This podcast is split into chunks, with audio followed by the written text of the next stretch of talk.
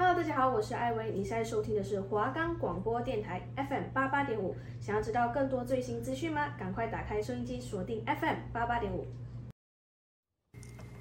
各位旅客您好，文学列车即将进站，本班次为文学铁道之旅，请各位旅客拿好行李，准备上车。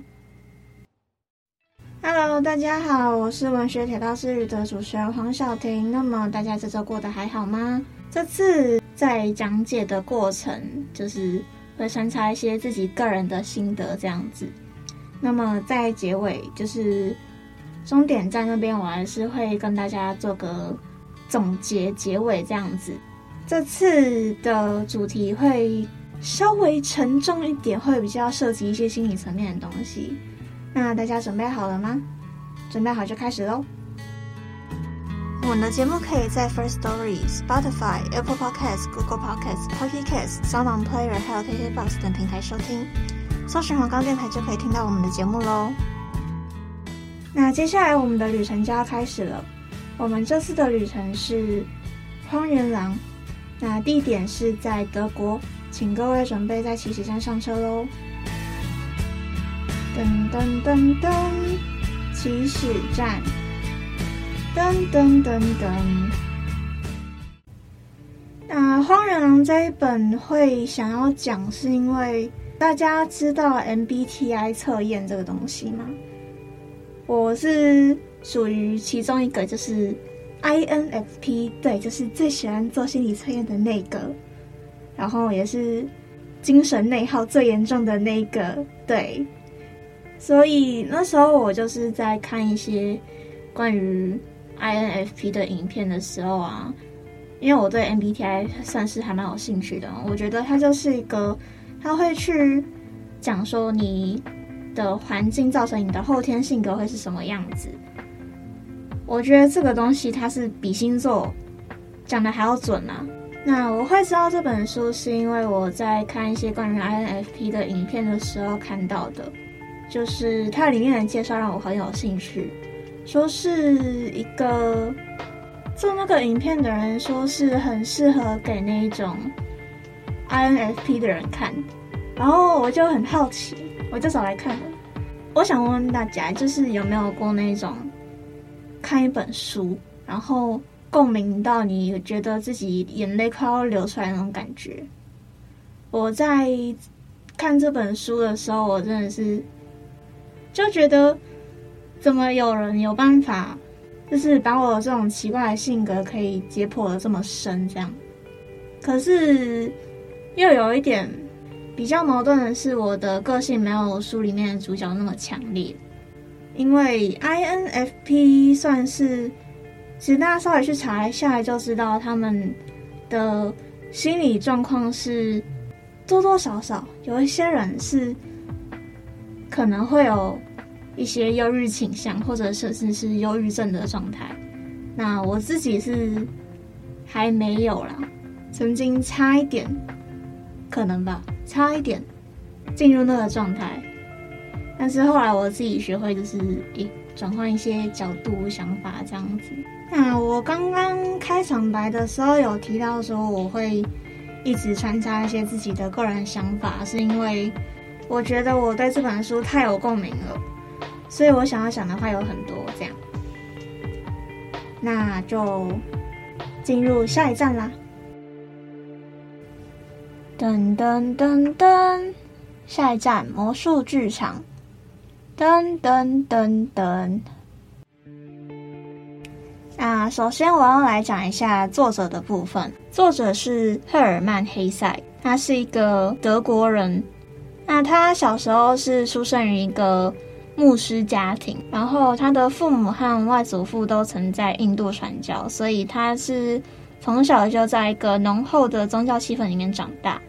那他遵从父母的意愿，考进一个像是宗教学校那种地方，上面说是毛布朗隐修院。那他因为没有办法忍受学校那一种扼杀人性的教育摧残。所以半年之后，他就逃离学校了。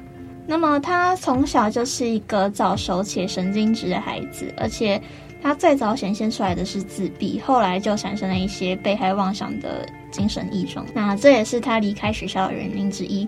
后来他曾经在书店跟古玩店当过店员。那他就是一边开始攻读，就是歌德啊、席勒啊、狄更斯、易卜生、左拉等人的作品，然后一边开始练习写作。然后在一九零四年的时候，他发表了第一部长篇小说《乡愁》。那么那时候就是引起很大的回响，就是造成他一举成名。然后《乡愁》发表之后，他就结婚了，他的妻子叫做玛利亚。那刚好。他们那时候有遇到第一次世界战争，那么由于战争影响，所以他跟他的妻子都经历了精神崩溃的状态，所以他们就离婚了。那么在此同时，他也借由阅读精神分析的文献来改善自己的状况，所以他的创作很明显的发生变化。他开始对荣格的分析心理学感到兴趣，然后试图从哲学、宗教和心理学方面来探索人类精神解放的途径。那这期间，他就写了《荒原狼》这一本书。那《荒原狼》这一本书，因为他的心理分析、广博的思想内容，还有离奇的情节，所以造成了巨大的反响。那这一本书其实是在反映赫尔曼他在一九二零年代的心灵所面临的危机。他曾经接受过心理治疗，那他的心理医师就是荣格的学生，所以这篇小说会很明显的受到荣格分析心理学的影响。全书主题是荣格式的心理成长，称为个性化或自我实现。那这边跟大家解释一下荣格心理学是什么。那荣格心理学就是荣格他认为人的心灵包含有意识的自我和无意识两大部分。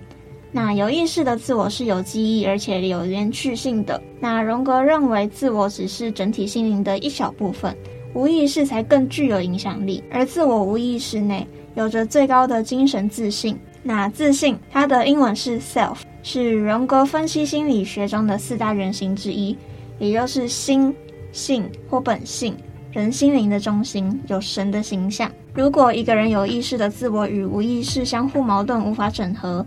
则会产生精神官能症、身心症，例如恐惧症、恋物癖或忧郁症，需要经由分析去了解与认识未知的无意识中的特性。常用的方法有分析梦，或是对艺术品或诗的反应。那刚刚前面有提到 MBTI 不是吗？那它的理论基础其实就是来自荣格的人格类型观点这样子。那讲回这本小说，这本小说。其实可以说是他自己的自传小说，这样。那里面的主角叫做哈瑞·哈勒，是赫尔曼本人第二次婚姻触礁后的写照。那我这边念一下他的介绍：习惯于布尔乔亚生活的哈瑞，其深入又独立的思想使他看出德国受到军事与工业势力的影响与控制，正一步步的迈向战争。他和平主义的意见与周遭平庸的布尔乔亚格格不入，缺乏家庭温暖又无社交活动的哈瑞，在强烈理性又孤立的生活中，已经不知道感觉与感情为何物。他只觉得心中有一只原始有野性的荒原狼，时时会不由自主地爆发出来。一方面，他是受良好教育的知识分子；另一方面，他是冲动直率又孤僻的荒原狼。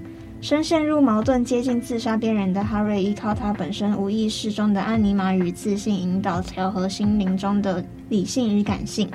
那这本书以哈瑞房东侄子的角度开始，他发现哈瑞遗留下来的手稿。那前面他的章节是出版者序言，出版者指的就是哈瑞的房东的侄子。那不好意思，就是。刚刚我可能一下子讲到哈瑞，一下子讲哈利，那么两个其实都是指同一个人哈，大家不要太介意，因为网络上面的翻译跟书本上面的翻译会不太一样。对，那接下来我都会讲哈利，而不是哈瑞哦。以下哈利的房东的侄子，我就简称出版者。出版者他对哈利的第一印象，其实就是一个。重要的、罕见的、才智不凡的人物，他的脸充满智慧，表情显得特别温柔而灵活，从而反映了他那有趣的、动荡的、非常细腻而敏感的内心世界。要是和他交谈，而他又越过常规的界限，并且摆脱了他的生疏感而说出富有个人特色的语言，那我们这样的人都会马上对他心悦诚服。他想的比别人多，在智力上他具有那种近乎冷静的客观性。他深思熟虑，有可靠的知识，这些只有真正的智者才具备。这样的人没有虚荣心，他们从不希望闪光，从不希望说服别人，从不固执己见。那从这边就可以看出，哈利他算是一个内心世界很丰富的人。但同时，他又是一个温柔的人。那其实出版者他一开始对哈利的印象不太好，因为他在过来租房子的时候，他显得对这一切好像都漫不经心的样子，也不认真看待，所以出版者实在是不太喜欢他。可是呢，出版者又开始描述，出版者又开始描述哈利的外表，就说哈利的脸虽然。也许有点奇特而悲伤，但那是一张清醒的、很有思想的、爱钻研学问的、充满智慧的脸。也许是为了说服他自己转变印象，虽然哈利表示客气和亲切显得很费力，但那表示客气和亲切的方式却完全没有骄傲的成分。相反，这种方式包含着近乎感人的和恳求的成分。而从出版者和哈利的第一天认识。他就知道说这个人有忧郁症，而他一开始是在抵制他的，然而这个抵制随着时间的推移又被同情所取代。这个是对病入膏肓者的巨大同情。他曾经亲眼目睹此人日剩一日的孤寂和心理的死亡，而在这段期间，他也越来越明白，这个受苦人的病根不是在于先天的缺陷。而是由于他富有天资和力量，却缺乏和谐。他认识到哈利是个能忍受痛苦的天才。按照尼采的某些说法，他在自己身上已经培养了一种天才的、无限的、可怕的承受痛苦的能力。他还认识到，他的悲观主义的基础不是鄙视人世，而是鄙视自己。因为他在毫不留情地议论团体或个人时，从来没有把自己排除在外。矛头所向总是自己首当其冲，他是自己所憎恨和否定的第一个人。那在这边我要讲一下，就是其实平常我在跟朋友聊天的时候，有时候我会以一种批评的姿态在针对一些团体，或者是反正就是某个对象就对了。可是其实很多时候我也是其中一人，就会有人说什么。啊，你也是其中一员啊！你在讲什么？但是其实我从来就没有把自己排除在外的意思啊！我在讲这些的时候，其实我也是在呃骂我自己。我从来就没有要把自己排除在外的意思。就这种，那接下来他这一段是让我半夜，也不算是半夜啊，那时候是晚上十一点吧。那时候我看到这一段，然后我妈还没睡，我就把她叫来听这一段。她把自己所能做到的尖刻。批判、厌恶和憎恨，主要是对着自己本身而发。首先是对着自己的，至于对他人、对周围世界，他始终英勇而严肃地尝试着去热爱，公平地对待他们，公正地对待他们，不使他们痛苦。因为爱他人就像恨自己一样，深深地印在他的心灵上。那他后面有提到，就是哈利的生活习惯非常的差，吼。就是他的房间里面会摆满了书，就是到处都是书，连地板上都是书堆的那种状况。然后有时候还能够看到就是饮料瓶啊，然后就剩下一点点饮料，可是他就这样子丢在墙角里面不管了，然后这样子堆满灰尘。他也有提到说哈利是个很喜欢喝酒的人。那出版者有一次跟哈利一起独处是在楼梯间。哈利那时候，他坐在楼梯间里面发呆。出版者前去关心，然后哈利就邀请他一起坐下来跟他聊天。他就指着二楼的一小块地方，在楼梯、窗户和玻璃门三者之间是一块铺着地板的场地，上面靠墙立着一个高高的红木柜子，还带着老式的锡镶边。在柜子前的地板上有两张低矮的小台子，上面各放一个大花盆。盆里种着花草，一盆是杜鹃花，一盆是南洋杉，看起来都很漂亮，总是保养得干净好看。哈利说：“你看，那摆有南洋杉的地方，香味好闻极了。我每次走到这里，常常得停留一会，当然，在宁姑妈那里也是芳香满堂，整齐干净。但是这摆着南洋参的地方却是干净发亮，一尘不染。我总是要在这里闻个够，您没有闻到吗？打了蜡的地板味与松松的松枝味、红木味、大洗洁净的青枝绿叶味等等，回荡在一起，发出一种芬芳。这是平民式的洁净无尘、仔细精确、谨慎职守、忠诚老实的最高表现。是谁住在那里，我不清楚。然而可以肯定，在那扇玻璃门的后面，一定是纯净无污的平民天堂，井井有条，安分守己。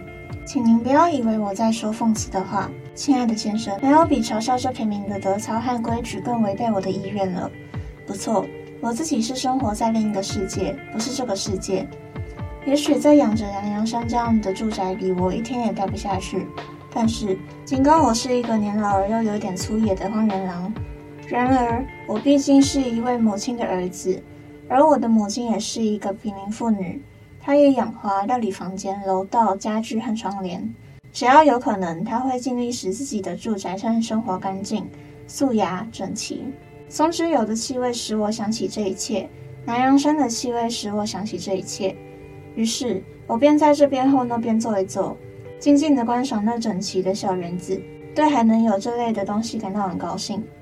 接着，哈利把他带进房间，说他在今天早晨的时候读到一句话，想要分享给出版者。他说。绝大多数人会在游泳之前都不愿意游泳，人是为大地而降生的，不是为水而降生。他们当然也不愿意思考，因为他们是为生活而诞生的，不是为思考而诞生的。谁要是在思考，谁要是把思考当成要事，他当然在这方面可以有所成就，但同时他也就把土地和水相互置换了。那他有朝一日一定会被淹死。从那一刻起，出版者对哈利产生兴趣。他会开始想要了解他，那他们常常会一起坐在楼梯间聊天，在街上碰到也会聊个几句。那接下来就是进入到哈利他自己手记的部分。那他里面有提到说，为什么会称自己为荒原狼的原因。这一段有说到，我走下所住的阁楼楼梯，这种外廊的楼梯很难上。这是一座住着三户十分正派人家的楼房的楼梯，洗刷得非常干净。屋顶下就是避人的寒舍。我不知道这是怎么回事，但是我一个无家可归的荒原狼，一个中产阶级世界的孤独的憎恨者，却总是住在中产阶级的住房里。这是我的一点旧的癖好。我既不住皇宫宝殿，也不住贫民窟。而偏偏老是住在这种十分正派、十分无聊、一尘不染的中产阶级安乐窝里。这里散发着淡淡的松节油和肥皂的香气。这里只要你关门有乒乓声，或者穿着脏鞋走进来，人们都会为之一惊。无疑，我是由于我的童年时代而喜爱这种气氛的。我总是暗暗地把这种环境气氛当作故乡思念。正是这种乡愁引导着我一再的无望的走着愚蠢的老路。我也很喜欢做对比，我的人生，我的生活，我那孤单、可怜、奔波、毫无规律的生活和这种具有天伦之乐的小康生活对比。我喜爱站在楼梯上呼吸着这安详、整齐、清洁、正派、驯良的气味。尽管我恨中产阶级。可是这种气味还是有点打动我的心。然后踏进我的房间，在这里一切都停滞了。书在中间是烟蒂和酒瓶，在这里一切都是杂乱无章，无处插足，无人照料。在这里所有的一切，书、手稿、思想无不记载，和浸透着孤独者的困境，做人的难处，给变得毫无意义的人生以新的含义。那这边有提到为什么？哈利会憎恨中产阶级，他是这么说的：“我深深的憎恨、厌恶、诅咒这一切，与世无争、健康舒适、中产阶级所推崇的乐观、中庸之道的繁文缛节，一切普通、中等、平常的东西的滋生乱植。”那这边可以看出哈利他对于中产阶级的这一种和乐的气氛是。很憎恨、很厌恶的，但是刚刚南洋山的部分又显得他是对这种气氛是迷恋的。那这种矛盾的地方，应该也可以说是这种人格常有的一种特性吧。就像是我们常常说，我们终究会变成我们最讨厌的样子。那故事要正式从这边开始。他这里面说，哈利这天在一个街道上面散步，那是一个他经常去的阴暗的、没有什么人的角落。那在这个地方有一堵灰色的旧城墙伫立在黑暗之中。他很喜欢这个城墙，因为他总是那样苍老而无忧无虑地耸立在那里。而他今天突然发现，城墙上面出现了一个美丽的尖形拱门。上面突然出现了一些字句，上面写着“魔术剧限制入场，不做公演”。他看着看着，想要把城门打开，那个城门的把手没有任何压力就动了起来。可是这个时候，字母消失了。他倒退了几步，陷进了污泥，字母没有了，戏法也消失了。他久久地站在泥泞中等待着，可是枉然。他不想再等待了，回到人行道上。这时，一些彩色的闪光字母纷纷落到了他面前反光的水泥地上，上面写着“只供狂人观赏”。他看着看着，又等了一段时间，想要看看还有什么别的，但是已经没有了。他浑身发冷，继续往前走。他渴望找到这个魔术剧院的大门，去观看那仅供狂人欣赏的魔术剧。但是他走过市场区，那里的娱乐消遣却一个都不是为他开的。隔天，他又回到了城墙这里。这时，巷里突然有一个人窜到他的面前。这是一个深夜方归的孤独者，他步履疲惫，头戴便帽，身穿蓝色制服，肩上扛着一根挂有广告牌的棍子，腹部前面一个打开着的箱子挂在腰间的皮带上，就像年关市场上的小商人一样。他疲惫地在我前面走着，并不回头看我，不然我就跟他打招呼，定制香烟给他了。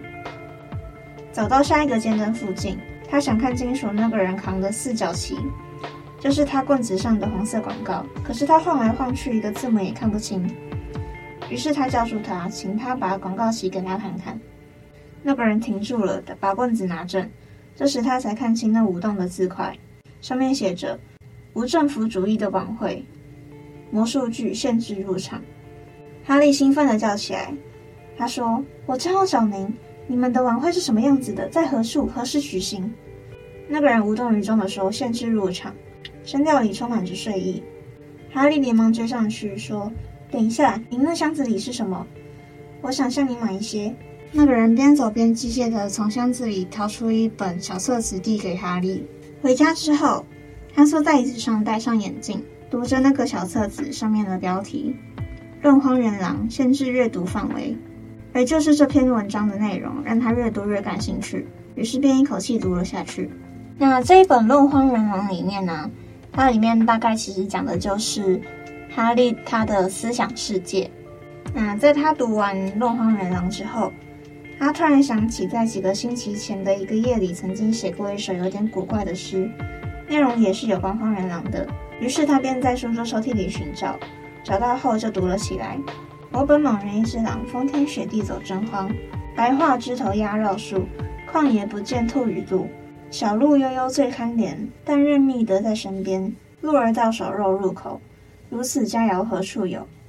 我怜小鹿清泉心，小鹿胸膛柔且温。饮他血浆甜心剂，别后赏消毒悲泣。含羞思念热肉鲜，纵得狡兔心也甘。莫非一切皆离去，此生不复存乐欢。丧偶数年尾毛斑，双眼迷离远望难。奔走荒原思路兔，耳边唯有凄风寒。且将雪水润干头，奉献灵魂到阴间。那他在念完这个诗之后，突然就进入了一个奇妙的空间。那么就是这部小说的剧情的正式开始。那么这边我就是稍微带过这样子。因为我觉得内容的话，还是各位听众自己去读会最震撼。我这边就大概讲一下就是他的小说剧情。他在这时候认识了赫尔米娜、玛利亚跟巴布罗，但是其实赫尔米娜是哈利的阿尼玛。那刚刚有提到玛利亚是赫尔曼的妻子嘛？在这边他说，那么玛丽亚代表的其实就是哈利一个理想的女友，提供包括性爱的爱情，却不要求哈利，却不要求哈利负任何责任。再来是巴布罗。巴布罗在里面的描述是一个很会体验生活的爵士乐萨克斯风手，他具有哈利想要成为的性格，在魔术剧场中他是主人，是哈利的自信。噔噔噔噔，终点站，噔噔噔噔。那其实这段故事里面几乎可以说是赫尔曼他自身的影射。这可以相对的说是他自己的自传，在这里面的情节其实几乎都是他自己的心理活动、心中的挣扎。那今天差不多就到这边结束了，接下来我会播一首歌，是 Sasha Salon 的 Thoughts，我觉得跟这次的主题蛮相近的。那播完就要跟大家说拜拜喽。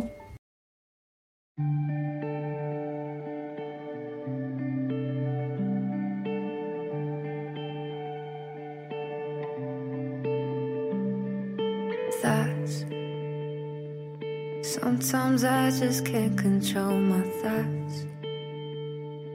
No medications ever made them stop. All I think about is everything I'm not. Instead of everything I got. Cause I'm scared they're